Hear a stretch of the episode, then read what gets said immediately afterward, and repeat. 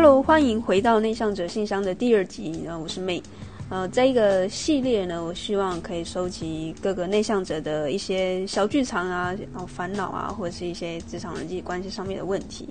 啊、因为不知道要问谁，然后希望提供这样的一个窗口跟就是树洞，然后收集你们的烦恼，然后根据我过去的一些经验来告诉大家，如果是我的话，我会怎么做，或是我会怎么想。那当然，这也是纯属我自己过去的一些故事还有经验所累积而成的答案，所以不适用在每一个状况，也不适合用在每一个人。但是我觉得，总之就是一个答案吧，然后你也可以参考。那也因为我过去有蛮多呃类似相关的经验，然后我也一步步的。嗯，去打破内向者的一些框架。那在这些经验过程中呢，其实是比呃大部分的内向者来说是更多这样的经验的，就是呃比较多受伤的经验啦。就是因为你有去突破框架的这个行为嘛，所以呃可能也许可以给你一些呃新的想法吧。所以今天我想要回答的是，呃，一样是在一个社团里面找到的一个问题。那这个人他问说，想问问各位，如果想要打算自己创业的话，那有什么类型的行业比较适合内向的人？那这问题其实也许不是适合每一个正在收听这个节目的内向者，因为并不是每个内向者都想要创业。但是呢，我觉得非常的有趣，是因为创业大部分大家会联想到的就是可能比较外向、比较活泼啊、比较有想法啊，然后或者是呃，他本身就是比较喜欢往往外跑，然后当业务的这种个性的人，对吧？所以呃，其实当初我在呃大学的时候，研究所那时候在选择职涯在呃去发展的时候呢，其实。我也一度觉得我不适合当业务，那确实我也去尝试过，我就是有一些见习的机会、实习的机会，然后去到呃药商啊，去到一些呃业务的机会的呃这些公司去实习的时候，发现啊，这样跑来跑去跟呃很多人社交的过程中，其实真的很累。对于内向者来说，其实我们比较会倾向待在一个地方定点去完成我们自己的呃分类的业务，但是呢，其实嗯。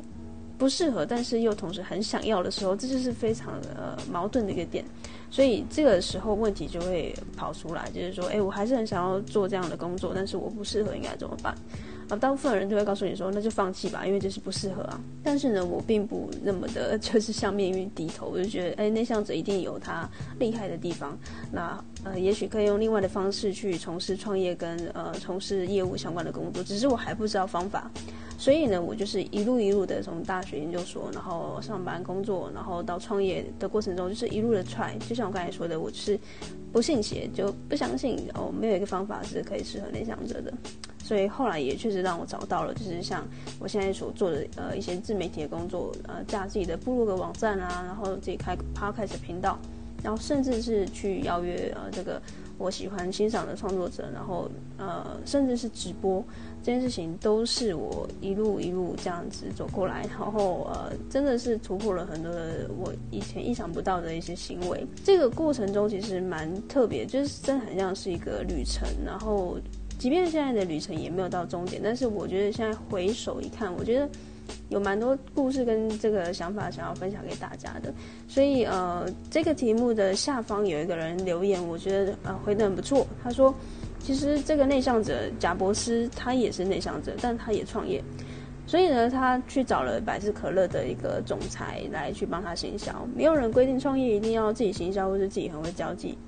然后这个网友又继续说了，他说：“呃，其实恐惧社交跟内向者的集合是不同集合的，而且不应该把这两个名词当做同一个事情。如果真的只是要创业却恐惧社交，或者呢你不恐惧，但只是不想要花那么多力气在对呃外面上面，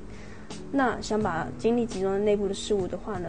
他就会呃希望你可以去像贾博士一样去找一个跟你个性互补的人，就是他在外面呃担任业务窗口的角色。那呃，身为内向者，你可以安心的去想你自己内部的事务，去找一个跟你互补的人去当合伙人，或者是呃你的这个呃最有力的部署。我觉得这个方法是很不错的。那过去我在创业的过程中，确实我的伙伴会是比我更外向活泼。那各式各样的邀约啊，或者是呃需要讲话啊，需要去对外啊、演讲的时候，大部分都是他去啊担任这样的角色的。不过也因为那时候在创业的初期，所以我也呃，很多时候是需要呃担任这样的角色，就是出去对外演讲啊，出去上课，然后发生呃很奇妙的事情，是我突然发现，我好像慢慢的可以透过练习，透过呃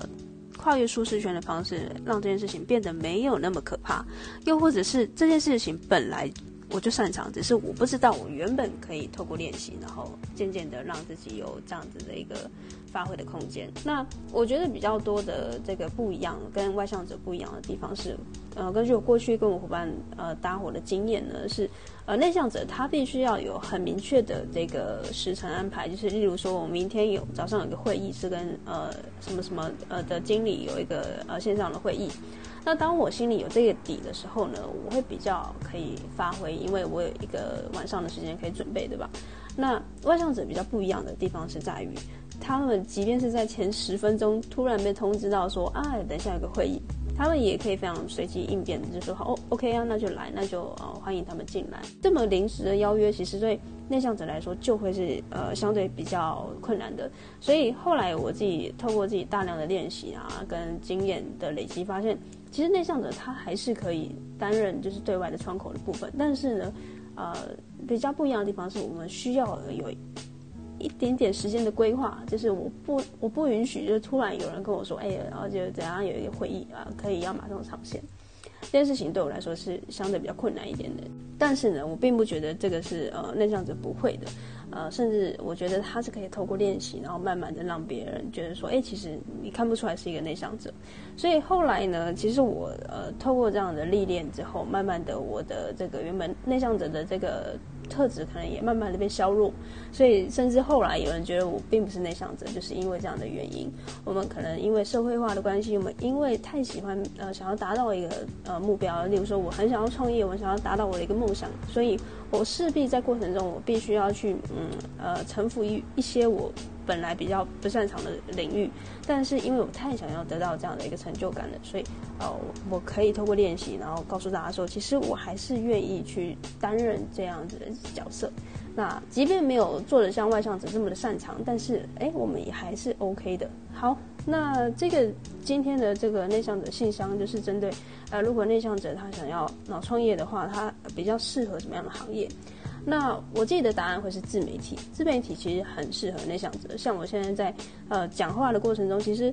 我的身边是没有人的，我旁边没有人在看我讲话，所以我可以非常的自然，然后相对比较放松的方式去呃，只要面对麦克风的话筒，然后去跟这个世界对话。所以当你听到这个音频的当下呢，你可能看不见我的脸，然后甚至我可能刚刚结巴啊、卡词啊。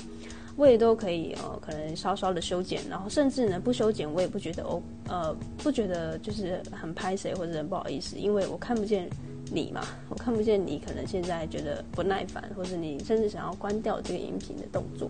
所以当我没有看见的时候，我就可以很自然的呃在对空气的讲话，所以我觉得内向者很适合自媒体的创业的点就是在这里。鼓励大家，如果你是一个有想法，你有一个梦想，你想要去完成的一个内向者，你想要创业的话，我觉得可以尝试自媒体。那以上这一集就是我提供给大家的答案。那如果你有这个内向者的一些烦恼，也欢迎你投稿到我的信箱里面来。那我的信箱的地址呢，就会在这个 podcast 的描述栏里面。那你就呃，反正你我也不知道你是谁嘛，所以看不见你，所以你也可以很安心的把你的烦恼大概描述一下。然后呢，寄到这信箱来，我就会针对你的问题啊，录制一个节目给你回复答案。哇，这是非常棒的一个，嗯，算是服务嘛。对，所以呃，假设你现在有一个非常烦恼的、呃、非常困惑的一个事情，呃，就欢迎你投稿到这个信箱来。那我们就下一集节目见喽，拜拜。